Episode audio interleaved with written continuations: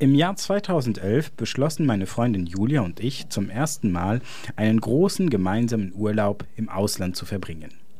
Wir wollten mit einem Interrail-Ticket unser Nachbarland Polen bereisen und entdecken. Wir waren damals beide im Studium und entsprechend mit einem äußerst schmalen Portemonnaie gesegnet. Also bat ich meine Familie, uns zu Weihnachten statt Geschenken etwas Geld für die Reisekasse zu geben. Und so lagen unter dem Baum am 25. Dezember viele kleine Umschläge, aber auch ein kleines Päckchen. Offensichtlich ein Buch von meiner Tante Lorette war darunter. Als ich es vorsichtig auspackte, entdeckte ich ein kleines rotes Büchlein mit dem Titel Le Guide du Routard Pologne. Ein Reiseführer für Polen also. Doch der Guide du Routard ist nicht einfach ein französischer Reiseführer, er ist der französische Reiseführer, ein Klassiker, eine Legende, ja vielleicht sogar ein Lebensgefühl. Der erste Guide du Routard erschien 1973, verfasst vom damals 22-jährigen Philippe Glohagen, der in den Jahren zuvor mit seinem Freund Michel Duval per Anhalter durch Europa und Asien gereist war und dabei Reisetagebücher verfasst hatte. Der Guide du Routard ist in Frankreich damals einmalig, denn er richtet sich gezielt an Reisende mit kleinem Budget, die wie die amerikanischen Backpacker ohne Komfort und abenteuerlustig die Welt entdecken möchten. Die jungen Menschen in den 1970er Jahren haben keine Lust mehr auf die Pauschalreisen, die ihre Eltern an den überfüllten Mittelmeer- und Atlantikküsten buchen.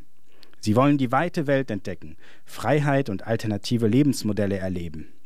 Backpacker, Globetrotter, Weltenbummler oder in Frankreich eben Routard nennt man diese jungen Reisenden, die entlang des Hippie-Trails von Westeuropa über den Balkan, die Türkei, den Iran bis nach Indien reisen. Für sie bietet der Guide du Routard viele praktische und vor allem hilfreiche Tipps. Seit 1975 ziert ein kleiner roter Rucksacktourist, der den Erdball auf dem Rücken trägt, den Buchdeckel eines jeden Guide du Routard. Der von Jean Solé gezeichnete Marcheur ist zum Symbol und Markenzeichen der Reiseführer geworden und erinnert an die Wurzeln der Reihe in der Rucksacktourismusbewegung der 70er. Der Marcheur hat sich im Laufe der Jahrzehnte verändert und ist vom Hippie mit Schlaghose und Schnurrbart zu einem rasierten Wanderer mit kurzem Haar und Uhr am Handgelenk geworden. Und auch der Guide du Routard hat sich entwickelt und ist heute einer der beliebtesten Reiseführer Frankreichs, der sich an junge und alte Reisende, Singles, Paare oder Familien richtet und sie mit wertvollen Tipps für ihre Reise ausstattet. Der Erfolg des Routard erklärt sich zum einen sicherlich durch das zeitlos attraktive Konzept günstige und interessante Angebote sowie Geheimtipps im Reiseland aufzulisten. Aber er erklärt sich ganz bestimmt auch durch den Mythos, den der Routard ausstrahlt. Denn das Abenteuerfeeling der 1970er ist unwiederbringlich verloren. Verloren gegangen in Zeiten, in denen selbst der Amazonas-Dschungel mit Google Earth von zu Hause aus dreidimensional bewundert werden kann und jedes noch so kleine, authentische Lokal in jedem beliebigen Land der Welt von hunderten Instagrammern abfotografiert und innerhalb weniger Wochen vom Geheimtipp zum Touristen-Hotspot wird.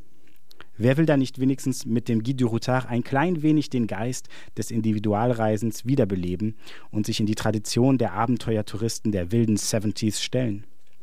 Als Julia und ich 2011 mit unseren großen Rucksäcken in den Intercity von Berlin nach Stettin und dann weiter in einem polnischen Intercity nach Danzig umsteigen, ist der Guide du Routard von Tante Lorette natürlich mit dabei. Und ich lese ihn während der fast zwölfstündigen Fahrt gewissenhaft, kreuze interessant klingende Cafés und spannende Sehenswürdigkeiten an. Ich ergänze ihn auch mit dem ein oder anderen Hinweis aus dem Internet. Und so ist unser Guide du Routard auch eine Art Tagebuch und Dokumentation unserer Reise geworden. Er hat seinen festen Platz in unserem Bücherregal, als Symbol für unsere erste große gemeinsame Reise und als Referenz an die Routard und den Traum eines freien, unabhängigen Lebens und Reisens.